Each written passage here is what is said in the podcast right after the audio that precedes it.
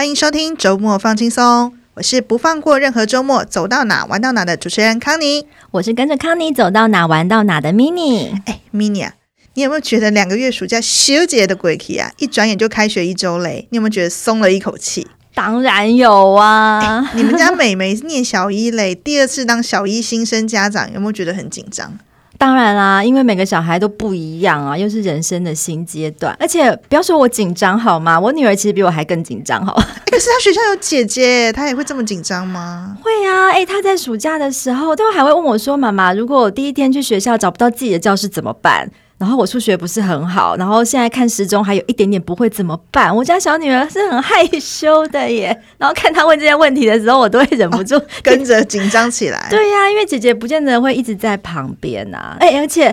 我看他毕业的时候，就是同学写给他的小卡片，还会特别鼓励他，很可爱。他的朋友就写说，希望你上小学的时候讲话可以大声一点。这么可爱的鼓励，对啊，因为他就是很害羞胆小啊，然后就是他又很敏感爱哭，不像姐姐那么稳定。所以我们其实，在暑假的时候就做了蛮多的功课跟准备，这样希望他可以赶快适应。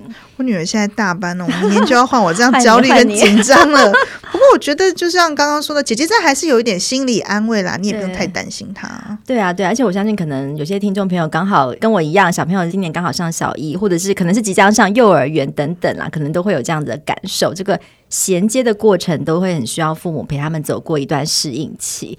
那我自己的感受是这样啊，就是不管孩子在什么阶段呢，我们一开始可能都会很担心孩子。可能那些生活自理的能力啊，例如说会不会自己上厕所？对，会不会上蹲式马桶？对，而且是幼儿园，你要教一遍，教他怎么上厕所，对不对？然后上了小学，我要再教一遍，你刚刚说的蹲式厕所怎么上？我小女儿还会，她紧张到，她会问她姐姐说，就是上小学上厕所需不需要锁门？哦，对，因为其实很多幼稚园是没有门的，它可能就是一个它就是一个推推的门，但它不需要锁，然后他就会有意识到说，哎，我们会带他事先预告，就是小学的环境有什么不一样，那他就会开始问了很多很多问题，我才会开始意识到说，啊，原来这个也要教这样子，还例如说，呃，整理书包，可能幼儿园整理的书包是一种方式，但是刚小学你可能要准备的东西更多，这些东西我觉得都是这些过程，我们都要陪着他慢慢的去教导了。其实事后回想都觉得这还是小事，因为他终究都会学会啊。但是可能很多心理素质的那个基础的一些打底，我觉得可能是更重要啦，就需要在生活当中就是持续的去培养跟练习。就是等到他们真的进入学校这个阶段的时候，你就会觉得说，就是有点像老生常谈，哎，比如说正向的生活态度啦、良好的品格这些，你现在我觉得在我小时候我听起来我就会觉得很像教条，可是现在自己当妈妈，你就会觉得说，哎。这些非认知能力好像对他们现现在这个年代的小朋友真的是蛮重要的，而且他们第一次真的面对这样子比较有规矩的团体生活，不管你是从托婴到幼稚园小小班，或者是说你是从幼稚园到小学这样子，我觉得都有这些好的非认知能力的话，其实都对他们在社交啊、抗压或者是情绪都有一些帮助。嗯，哎，Mini 啊，你说像你的小女儿面对陌生环境会比较害羞，容易紧张，那你是怎么帮她练习？对啊，就像你刚刚讲的，像这种我们所谓的非认知能力啦，就它很重要，它的打底跟养成，就是如果真的能够建立好的话，就不管是面对什么样的环境变化，其实他就可以去应应嘛，也是我们希望培养孩子的能力。那像我自己的孩子，我觉得每个孩子天生的个性跟气质都不同，他可能不是说一次的特训。胆量特训就会改变，而且你也不太可能让一个天生气质就是很害羞的孩子突然变得很活泼外放，这种我觉得也不太可能。对啊，所以我自己最常的方式就当然是除了每天跟孩子之间的对话啦，去了解他的一些个性跟想法。再来，我就是还蛮常跟用绘本跟孩子说故事，跟他聊天。嗯，因为我觉得绘本很好的地方就是它是透过别人的故事来跟呃孩子做一些很接近的连接，那你不会很像就是。常常就会要很像在检讨孩子的问题，例如说就说，哎，你就大胆一点呐、啊。我们很很常就有就有 对，就会很直接，就很像要教他，嗯、或者是。他就会觉得很像在这又没什么，对，这么紧张干嘛？你怕什么啦？就是类似你很容易就对啊，我自己要检讨，我也很常跟我女儿 讲。这种就会很像在骂他，就不想听了嘛。但是讲故事的时候，就是别的故事啊，这个什么小熊啊，就会怎么样怎样，就可以讲小熊的事情，他其实就比较愿意听。哎，但其实从暑假开始，我就是最近很常讲的一个绘本，我现在很想要推荐给我们的听众朋友。是亲子天下出版的这一套《幸福孩子的七个好习惯》哦。这听起来有点严肃哎。不不不，因为它一套有七本，其实可以讲很久。OK，但再来就是我觉得蛮喜欢的是，因为其实我发现那些孩子比较天生害羞内向的孩子，除了是天生的气质之外，我觉得也可能跟自我的价值比较没有自信，我觉得有点关系。嗯、那刚好这七个好习惯里面。他其实前三个好习惯都是从个人出发。那第一个，其实我那时候特别就被第一个就打动了。第一个，他是其实第一个好习惯就是主动积极。看起来好像就有点八股，好像孩子一定要很积极什么什么呢，但不是。他的里面的书名其实白话一点讲，就是教孩子怎么样我喜欢自己的样子。嗯、那我就觉得哎，蛮有趣的，就是这很棒。就是你不管在什么阶段，像连我现在这么老了，我有时候也要对自己信心喊话，我们要喜欢自己原本的样子啊。我先讲一下这个故事的简单的内容。好了，它其实就蛮简单，它里面有很多不同的角色。那像这一本，它其实就是豪猪波奇，豪猪它不是背上都会有一些刺吗？刺刺的。对，然后他就是觉得。很伤心啊，因为同学会取笑他身上的那些刺很像牙签，不太好看。嗯、然后他就是怎么样，在过程当中，从一开始很伤心，然后到最后去开始欣赏自己身上的那些刺，还把它最后把它抹得亮亮的，这样 bling bling。然后大家也开始。因为他一开始喜欢自己，他就不会觉得有些时候不是别人要嘲笑你，是你自己心里过不去。好像你害怕的时候，你都会觉得别人看你的眼光都不一样。可事实上，别人只是在那里笑，他不是正在笑你，有没有？对的这种情境，那我就会觉得很对应我小孩的某一些状况。例如说，我们家妹妹哦，她其实鼻子鼻梁右侧有一个小黑痣，一个小黑点。她有时候会跟我说：“妈妈，我不喜欢我脸上的这个痣。”其实他就是觉得他跟别人不一样，也没有任何人嘲笑他哦。但是他可能就自己会觉得有，他们这个年纪好像就会开始察觉那个不同，对。可是他有时候会放大那个不同，不管是好的坏的。但事实上，你再仔细问说，哎，那你觉得他？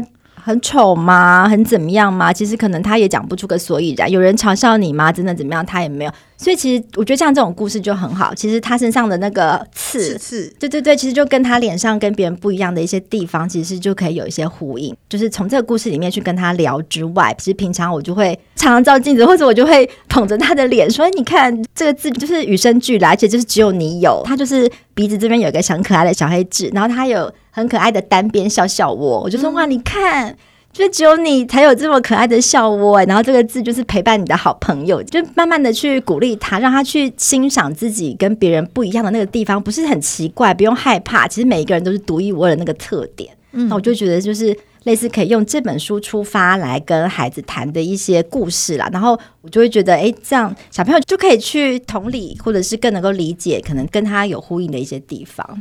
嗯，刚刚我也翻了一下这一套书，嗯、其实我看起来它里面故事都蛮生活化的，会很贴近孩子的生活。短短哎，对，短短的，爸爸妈妈念起来没有负担。那其实它也是有一个一本成人书叫《与成功有约》，但它这个其实就是那一个同一个作家的幼儿版。比如说要你要先喜欢自己的样子啊，或者是你要。做什么？你要以终为始，以终为始对孩子来讲太难了，对对对，所以他就可能把它取名叫“等到我长大”，就让孩子去了解说，哎，其实你做事情是要设定目标的，你定计划才有办法达成梦想，不是永远在那里做白日梦。我觉得这些都很浅显易懂的，可以把好的习惯分享给孩子。对，刚刚可能康妮听我念这个书名，怎么七个好习惯，会觉得好像有点难，或是有点有点严肃。对，其实不会，而且。他其实套用在大人身上那七个好习惯，就是刚刚讲的，可能是成功或是职场上我们在帮助自己有效工作的时候的一些法则。但是其实它转化成绘本的时候，我觉得它转化的很好。嗯，因为刚刚讲的什么以终为始，谁听得懂啊？什么双赢什么？其实小孩他不会用这样，就它里面会转化成小孩子的语言。所以我自己在念给孩子听的时候，我其实不会特别去强调那个什么主动积极啊，什么以终为始，我就是以故事的方式去念给他们听，不会。这么强调它的功能性，那我刚刚讲的里面有一本，我自己也觉得很棒，就是什么双赢思维，这个在职场上大家就会 win win 嘛，就大家可能会常常在讲。可是对小孩来讲，你讲这个其实他听不懂，他没有运用的场合，他根本没有办法理解啊。对，但是它里面的故事，我觉得就跟我现在面临到孩子的那个教养的问题跟情境好像哦。例如说，我最大的困扰，双宝妈要让两个小孩感受到公平。对，其实这是每天的难题，并不是说我们做父母的会偏心，而是。我两个小孩，嗯，他其实就会很渴望能够获得妈妈的爱，或是更多的关注。你不管怎么样的公平，他都会觉得不够的那种背后的渴望嘛。嗯、那我当然有感受到。那尤其是我小女儿又特别的敏感，那她特别的状况是，只要我称赞姐姐哦。功课好啊，或者什么哪里棒，他就会有意无意的，你会看到他在旁边很落寞的那个神情，然后他还会很可怜的在那边小声的说：“那我不棒吗？” 然后就想说，我觉得他们好像哦，我的天哪，就是在演哪一出啊？琼瑶啊，还是什么？就是我也没有说你不棒，就是你当然会赶快过去，然后会去跟他讲啊，妈妈称赞姐姐棒，那并不代表你不棒啊，每个人棒的地方又不一样。但是其实你就是常常这样讲，我又觉得好像又比较沦为就是只是教表面的那种称赞或者什么的。对，那我觉得这本故事书其实也就在讲山米跟山胡桃派一对松鼠的双胞胎，也是两个小孩哦，山米跟苏菲。其实我觉得作者应该也是面临相同的困扰。山米呢，就是考试成绩总是都不如苏菲，苏菲什么都考一百分，那他从来都没有考过一百分，他就非常沮丧。甚至他连看他妈妈在分派的时候，他也觉得妈妈都不公平。为什么给苏菲的派就特别的大块，给我就比较小块？我就觉得其实根本就是差不多。但就是小孩心里的感受就是这样。然后妈妈就会特别的鼓励他说：“哎，其实就是虽然你没有办法考得像苏菲这么好，但是苏菲没有办法像你那样会建造火箭模型呢。而且，哎呀，他妈妈讲的话就跟我一样，他就说苏菲表现得很好，并不代表你不厉害啊，对不对？”是念到这里的时候，完全就是觉得心有戚戚焉的妈妈打中我的心，这样子。我不知道我的小孩领略多少。那毕竟这就是一个故事书里面也都这样讲。今天不是只有我，就是妈妈自己这样讲。今天的故事书其实也是这样讲，我就会觉得，哎，慢慢去强化他，去知道，其实很多的故事里面呢，也是有这样子，同样跟他的状况，那并不表示你不厉害。而且书中有一个比喻，我觉得也很深刻啊，就是很多人啊会认为说，人生像一一个派。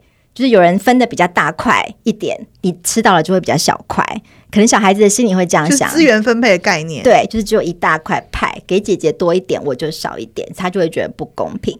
但是这里面很有智慧的妈妈就会跟他的小孩说，其实人生更像是吃到饱大餐，每个人想吃多少呢，就去吃多少，可以给你。而且你想吃的跟我想吃的不一定是一样的啊。嗯，那我就觉得好有道理，而且大家其实都可以吃到饱，吃到开心。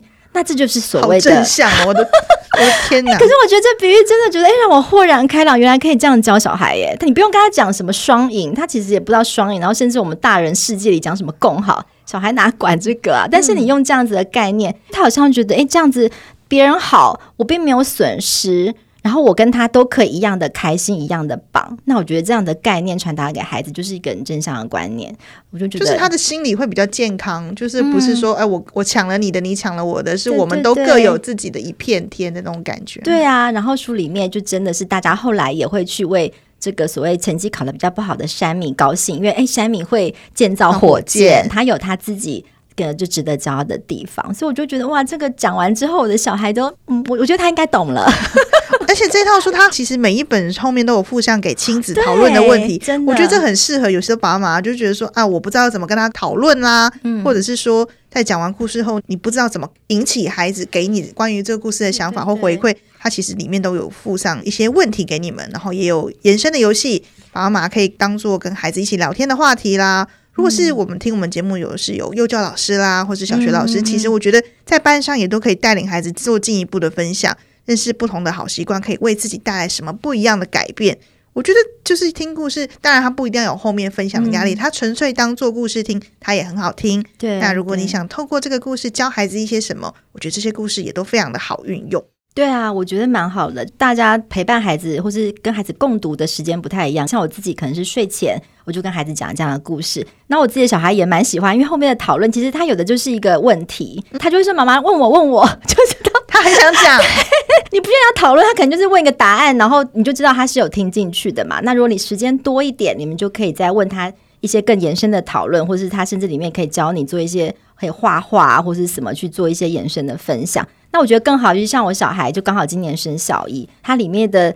就是有注音，然后又短短的。嗯、那有些时候，因为他刚好也自己看，因为他注音也还在学习，慢慢有的就让他自己念。嗯，对，所以我就觉得，哎，这本书在我这个阶段，我觉得蛮好运用的。我自己当初看到这一套的时候，提到一本《等到我长大》，嗯、我说我觉得蛮有感觉的一本。那里面他的故事大概就是说，你希望孩子可以了解做事情有目标。像我女儿是一个急惊风个性，马上要做。对，她想到什么，然后她也不懂什么叫做延迟享乐，她就是朝三暮四的话，她就是朝七。